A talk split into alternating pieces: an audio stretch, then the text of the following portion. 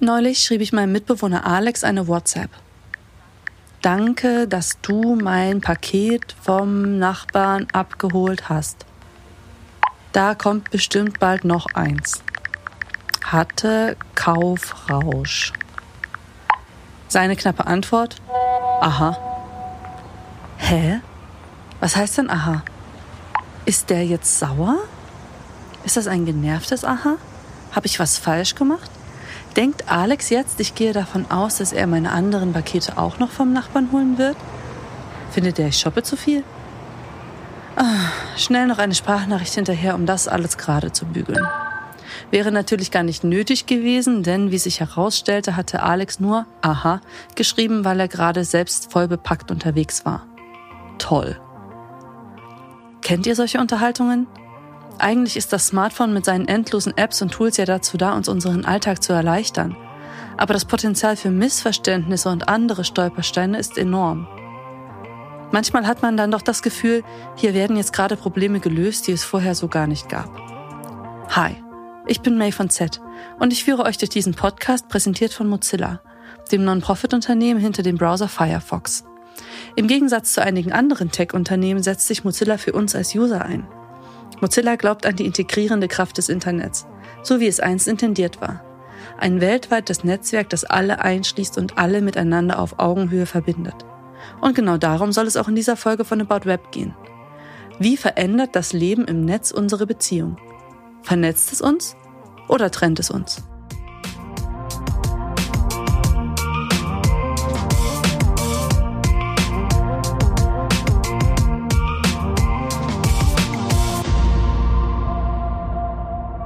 Die Möglichkeiten des Internets sind nicht mehr wegzudenken aus unserer Welt.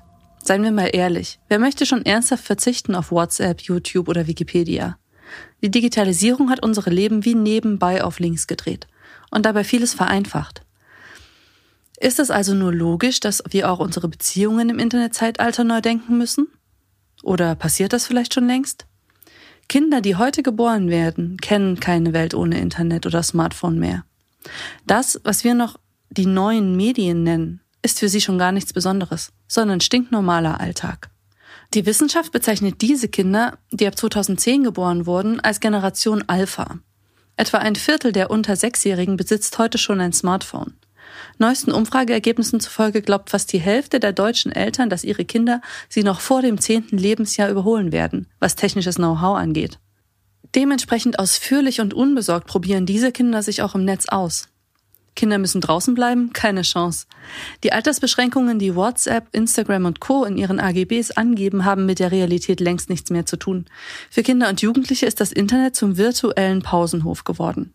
Hier pflegen und leben sie ihre Beziehungen. Und das viel schneller und viel intensiver, als ihre Eltern es je getan haben. Kein Wunder, diese Kinder sind always on. Das Smartphone sorgt dafür, dass sie immer und überall verfügbar sind jedenfalls wenn sie verfügbar sein wollen. Gleichzeitig beendet die Generation Alpha aber Beziehungen online auch ohne großes Zögern wieder. Das ganze Konstrukt wirkt unsicherer und zerbrechlicher als früher. Björn Grass ist Lehrbeauftragter für Journalismus und Rhetorik an der SRH Hochschule der populären Künste in Berlin. Außerdem coacht er einige von Deutschlands bekanntesten Influencern. Das Kommunikationsverhalten junger Menschen zu kennen, gehört für ihn quasi zum Job. Ich bin selber in Schulklassen, in Grundschulklassen unterwegs ähm, seit vielen, vielen Jahren und beobachte das bei meinen Schülerinnen und Schülern. Da geht es oftmals einfach gar nicht darum, dass, wie wir das früher noch kennen, zielgerichtet beispielsweise miteinander telefoniert wird. Also der wird eine beliebige Person ausgewählt, auf die hat man dann gerade Lust und dann wird der WhatsApp-Knopf gedrückt und dann wird eine Sprachnachricht gestartet, ohne eine explizite Informationsübermittlungsabsicht zu haben.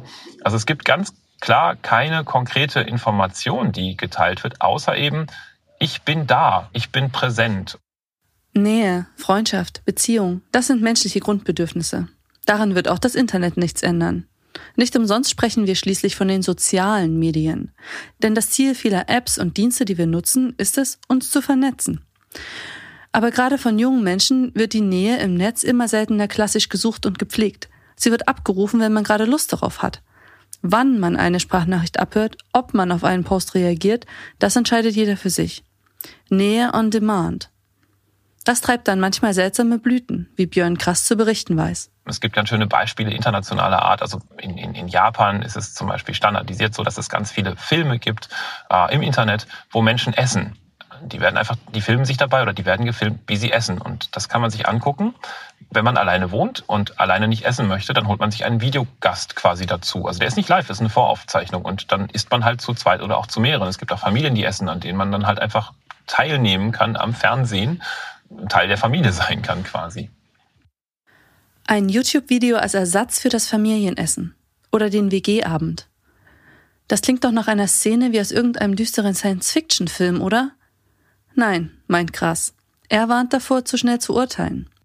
Klar, Trends wie dieser werden wohl nie den deutschen Mainstream bestimmen. Sie zeigen aber, wie das Internet unsere Vorstellung von Beziehungen beeinflussen kann. Sie belegen, wie bereitwillig gerade junge Menschen diese neuen Möglichkeiten in Anspruch nehmen. Das kann man kritisch sehen. Darüber zu klagen, hält Krass aber für sinnlos. Wir müssen uns komplett von dem verabschieden, wie wir Beziehung früher noch definiert haben als gegenseitige Wertschätzung, also als beispielsweise die Wertschätzung von Charaktereigenschaften oder von Werten, die wir selbst vertreten, sondern es geht darum, wahrgenommen zu werden. Der reine Beweis, ich nehme dich wahr, ist essentiell wichtig geworden von Kindern und das ist für sie zählbar. Zählbar in Likes, in Abrufen, in Shares, in Kommentaren. Danach bemessen sie heutzutage die Güte ihres eigenen Daseins. So richtig verwunderlich ist diese Entwicklung ja eigentlich nicht. Schließlich arbeiten wir alle mit Gadgets und Plattformen, die es vor 15 oder 20 Jahren noch gar nicht gab. Niemand konnte sich vorbereiten auf die vielfältigen neuen Beziehungsstrukturen, die sich daraus ergeben. Was das Leben online angeht, sind wir alle sowas wie Pioniere. Ob wir nun wollen oder nicht. Genau darum dreht sich auch das Buch Es ist Liebe Darin beschäftigt sich der Berliner Kulturwissenschaftler Stefan Poromka mit der Frage, wie wir unsere Beziehungen im Internetzeitalter gestalten können. Mein Kollege Victor Redman hat ihn zum Gespräch getroffen. Herr Poromka, Sie haben hier dieses Buch geschrieben, Es ist Liebe. Und da sagen Sie, ganz spannendes Statement, fand sicherlich nicht nur ich, das Smartphone ist ein Liebesding. Wie ist das denn zu verstehen? Wie ist das gemeint? Das Smartphone ist ein Liebesding auf doppelte Weise. Denn zum einen ist es natürlich ein Gerät, zu dem wir eine Beziehung entwickeln, ja, und dass wir auch lieben, also dass wir brauchen, also dass wir berühren müssen, berühren wollen und natürlich auch berührt werden wollen und mit dem wir uns natürlich auch streiten. Das ist natürlich wie alle Liebesbeziehungen keine einfache Beziehung, die wir da führen. Zugleich ist es aber auch das Gerät, mit dem wir unsere Liebesbeziehungen mittlerweile organisieren. Das heißt, ganz viel von dem, was unsere Liebe ausmacht, findet über dieses Smartphone statt. Also das Schreiben, das Senden, das Lesen, das sich zeigen, das äh, den, den anderen angucken, das hat unmittelbar mit diesem Gerät zu tun. Diese Verbindung von beidem, äh, die das nochmal verstärkt, das ist das, was äh, natürlich wahnsinnig interessant ist und was auch für uns neu ist. Es gibt keine Vorbilder dafür. Und ähm, wir tragen aber, und jetzt sage ich tatsächlich wir, wir tragen alle diese Geräte bei uns.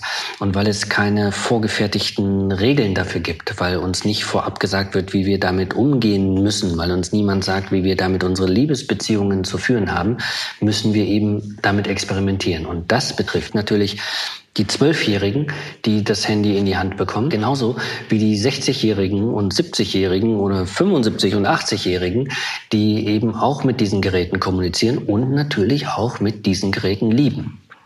Hat das Internet dazu geführt, dass die Liebe sich neu erfunden hat oder neu erfunden werden muss? Brauchen wir also Liebe 2 oder 3.0 oder ist das zu hoch gegriffen?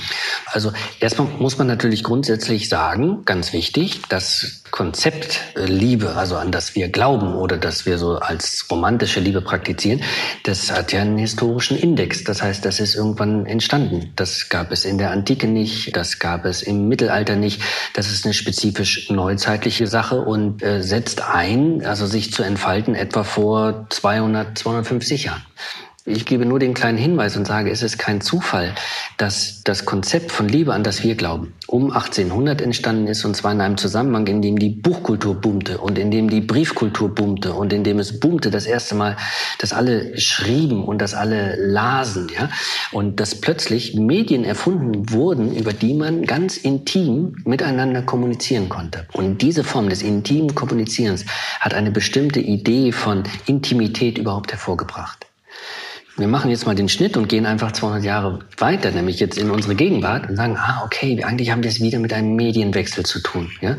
So wie wir vor 200 Jahren, wie die Verbreitung des, des Buches und des Erzählens hatten und des äh, Liebesbriefes, so haben wir es jetzt mit Medien zu tun, in denen wir auch eine neue Form von Intimität wie erfinden können oder mit denen wir so arbeiten können, dass wir unsere Intimität auf neue Weise gestalten. Also von daher würde ich sagen, Liebe 1.0 meinetwegen, hat was mit dem Medienwechsel um 1800 zu tun, hat mhm. was mit Büchern zu tun und hat was mit Papier zu tun. Und Liebe 02, wie wir es jetzt vielleicht nennen können, ist etwas, was sozusagen wie in unserer Gegenwart stattfindet, was sich in unserer Gegenwart entwickelt und was mit spezifisch anderen Medien zu tun hat, nämlich mit den Medien, mit denen wir jetzt schreiben und mit denen wir jetzt lesen.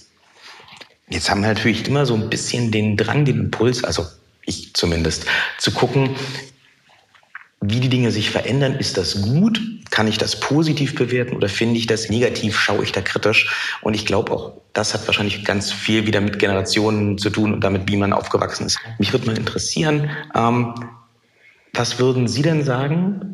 Welche positiven Entwicklungen in Bezug auf Beziehungen, auf, auf Liebesbeziehungen haben sich denn ergeben aus Ihrer Sicht durch die digitalen Medien, durch diese Möglichkeiten? Was ist jetzt vielleicht wenn Sie da was, was auf Lager haben, was ist denn vielleicht jetzt besser, als es vor dem Smartphone war? Also es gibt äh, generell einen Fortschritt in der Moderne, also was Liebe betrifft, aber auch was Sexualität betrifft, nämlich dass mehr kommuniziert wird. Äh, äh, die Liebe, wie wir sie jetzt kennen, ist eigentlich im Kern eine Kommunikationsliebe. Das heißt, die, die Partner sprechen sehr viel miteinander. Ja? Äh, äh, in dieser Liebe wird sowieso viel geschrieben und wird viel gelesen und man tauscht sich aus über das, was man eigentlich gerne möchte oder ja, das, was man haben will. Und äh, das ist, das ist ganz, ganz wichtig. Und wir haben es natürlich jetzt mit einer Kommunikationsrevolution zu tun. Es sind Kommunikationsmedien, ne, die wir jetzt in der Hand haben. Und das heißt, das sind natürlich Booster auch für die Liebeskommunikation. Das heißt, es wird noch mehr geschrieben über die Liebe. Das Internet führt natürlich dazu, dass wir mit einer ungeheuren Vielfalt von Diversitäten konfrontiert sind. Also das einfach sehen. Also Möglichkeiten sehen. Mhm. Wir stellen uns das jetzt einfach vor, wenn ich 1960 in, in, einem Dorf in der Nähe von Bielefeld aufwachse, dann habe ich nicht viel von der Welt gesehen. Also vor allen Dingen nicht, was Liebe betrifft. Vor allen Dingen nicht, was Sexualität betrifft. Ja? Und jetzt habe ich sozusagen, wie jetzt machen sich natürlich wahnsinnig große Horizonte auf. Und zwar jetzt nicht nur im Sinne von, ich werde damit zugeballert, sondern auch an Möglichkeiten, ja, mit denen in, in, innerhalb derer ich mich selbst anders verorten kann, mit meinen eigenen Wünschen, ja, mit meinen eigenen, mit meinen eigenen äh, Präferenzen beispielsweise. Jetzt kann ich swipen. Wen gibt es in umliegenden Dörfern, der vielleicht auch noch meine Interessen teilt und äh, meinen Horizont ein Stück erweitern. Ist das vielleicht auch der Grund, warum, das ist ja so ein gern gemachter Vorwurf, warum viele moderne Beziehungen den Eindruck erwecken, so unverbindlich zu sein und auch so schnell wieder zu zerbrechen, dass man einfach die Möglichkeiten sieht, die man früher nicht gesehen hat und dann auch eher gewillt ist zu sagen, ja komm, lassen wir. Ja, also das stimmt. Allerdings ist dieser Vorbehalt in das Konzept der romantischen Liebe generell schon eingelassen. Und deswegen übrigens wird die romantische Liebe schon generell verfolgt von dem Vorwurf, dass sie einerseits Verbindlichkeit ähm, erforderlich macht, aber gleichzeitig unverbindlich ist, weil nämlich man ist mit jemandem zusammen, könnte aber auch mit jemandem anders zusammen sein. Und natürlich haben wir es im Moment mit einer Zunahme zu tun. Das heißt, ich kann schneller Leute testen. Ich kann gucken, passt das zu mir oder passt das nicht. Ich kann eher Sachen ausprobieren, die ich früher nicht ausprobieren konnte. Und das können wir jetzt auch erstmal als Zugewinn sehen an natürlich auch persönlicher Freiheit und Möglichkeit sozusagen wie auch erfüllende Beziehungen für sich selbst zu finden und nicht in Beziehungen bleiben zu müssen, die nicht erfüllend sind. Was wären denn dann Ihre Tipps was sollte ich beachten, wenn ich diese Werkzeuge möglichst sinnvoll nutzen will, ohne dass das ganze Experiment am Ende explodiert? Haben Sie ein paar heiße Tipps für uns? Also äh, Regeln dafür, dass das Experiment am Ende nicht explodiert, Gibt es nicht. Ne? Romantische Liebe lebt davon, dass man nicht weiß, was kommt. Deswegen enthält sie in sich das Risiko, deswegen enthält sie in sich übrigens auch die Spannung, die es dann so lustig macht, äh, die ganze klar. Sache wie am Laufen zu halten. Und meistens, wenn die Sachen nicht mehr spannend sind, dann äh, sind sie auch wie, dann sind sie vorbei. Wir haben keine Regelbücher, wir haben keine Vorbilder für das, sondern wir stehen eigentlich eher in dieser, in dieser Situation drin und müssen eben experimentieren. Wichtig ist bei diesen Experimenten immer, dass man also ein jetzt im alten Sinne müsste man sagen, ein Laborbuch mit sich führt, ja, indem man nämlich das Experiment protokolliert, also sozusagen auf dem Laufenden bleibt, was passiert. Ja? Was funktioniert, was funktioniert? Was funktioniert und was funktioniert nicht. Also wann knallt's und wann knallt's nicht, ja. Also sich sozusagen wie auch erstmal nur sozusagen ganz protokollarisch darüber Rechenschaft abzugeben, ah, wie läuft das eigentlich, ja. Und da wird es natürlich wahnsinnig interessant, weil ich natürlich über meine eigene Liebesbeziehung nachdenken kann und sagen kann, ah, okay, wie ist es eigentlich gewoben? Also wie werden eigentlich diese, wie setze ich jetzt etwa mit meiner Freundin diese Medien ein und was für ein Gewebe entsteht dadurch? Wie senden wir die Sachen? Wie, wie lassen wir das zirkulieren? Ja, also die Bilder und die Texte und die Sprachnachrichten, wo erreichen die uns? Und wo werden sie gelagert? Und wo haben wir ein Gedächtnis? Alles wahnsinnig interessant. Und jetzt gucke ich aber raus und äh, sehe so, ah, ich kenne andere Leute und die führen auch Beziehungen, natürlich auch strukturiert mit diesem Smartphone und unter Umständen ganz anders. Und auch das gehört natürlich in so ein Laborbuch rein, dass man sie, dass man guckt, ah, was machen die eigentlich? Was mache ich und was machen die anderen? Und wie verändert sich das? Und welchen Test mache ich jetzt gerade und was folgt daraus?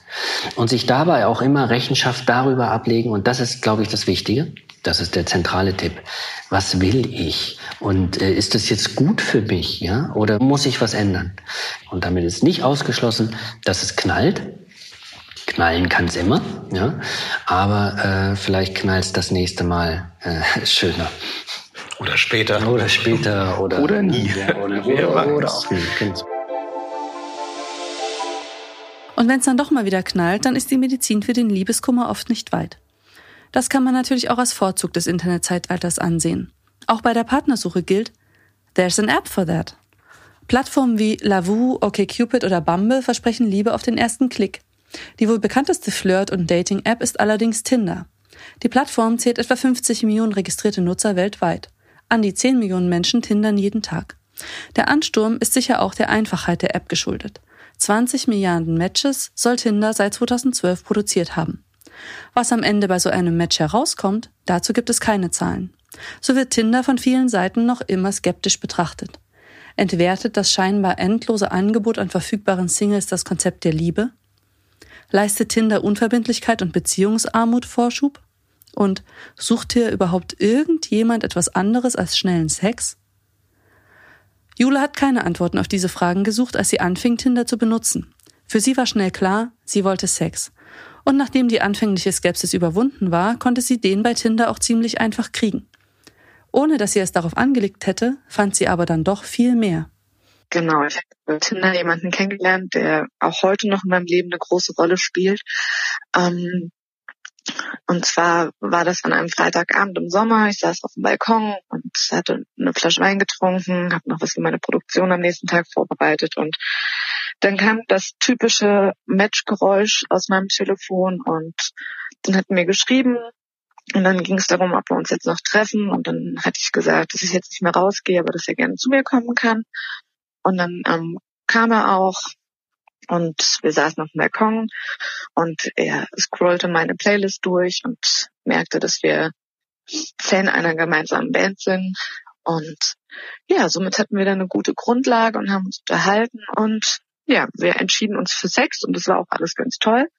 Und wir haben aber mitbekommen, dass wir vielleicht nicht die besten Fick-Buddies sind, sondern wir einfach wirklich gute Freunde sind und wir andere Themen haben, die wir besprechen können oder auch andere Aktivitäten.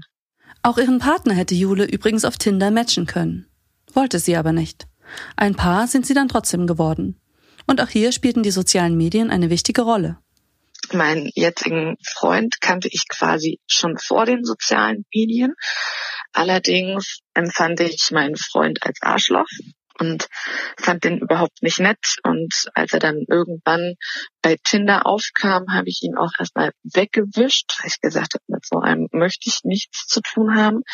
Und ein paar Jahre später oder ja, zwei Jahre, drei Jahre später, ähm, hat er mir dann eine Freundschaftsanfrage bei Facebook geschickt. Die habe ich dann angenommen, weil ich dachte, okay, es ist oberflächlich, da kann man das machen. Muss ja auch zu nichts führen. Und ja, dann haben wir uns an dem Tag, als er mir die Freundschaftsanfrage geschickt hat, hat er mir noch eifrig viele Nachrichten geschrieben und ich war mit einer guten Freundin abends noch in der Bar. Und dann hatten wir eine Gin-Tonic-Beratung via Telefon gemacht und irgendwann entschied er sich dazu, zu uns in die Bar zu kommen. Und seitdem sind wir quasi unzertrennlich. Jule könnte man wohl als Tinder-Erfolgsgeschichte beschreiben. Eine bedingungslose Anhängerin der sozialen Medien ist sie trotzdem nicht geworden. Mehr als ein Mittel zum Zweck waren Tinder und Co. für Jule nämlich nie. Ich denke, dass man ohne die sozialen Medien genauso die gleichen Menschen hätte kennenlernen können. Natürlich wäre das alles das komplizierter gewesen, aber man hat ja ein Schema, wonach man sucht. Und ich glaube, wenn man gemeinsame Interessen hat, dann kann man sich durchaus auch im realen Leben treffen.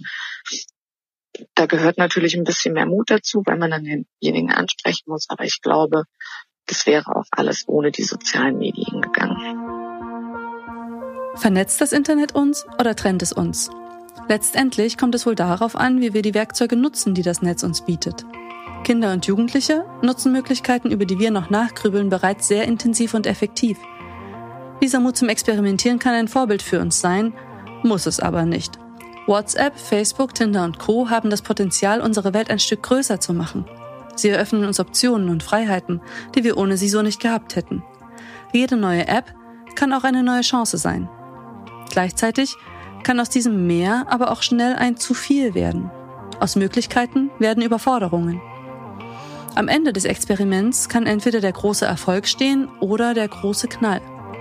Wie groß das Risiko ist, das wir eingehen wollen, diese Entscheidung kann uns keine App der Welt abnehmen.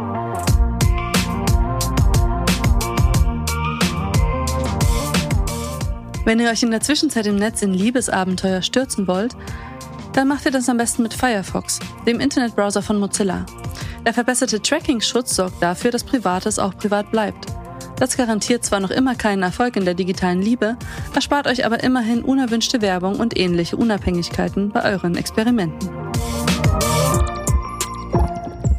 Um Liebe geht es übrigens auch in der nächsten Folge von About Web. Dort lernen wir Akihito kennen. Der ist verliebt in eine virtuelle Person. In eine Person also, die es gar nicht gibt. Oder vielleicht doch? Diesen und ähnlichen Fragen stellen wir uns beim nächsten Mal bei About Web.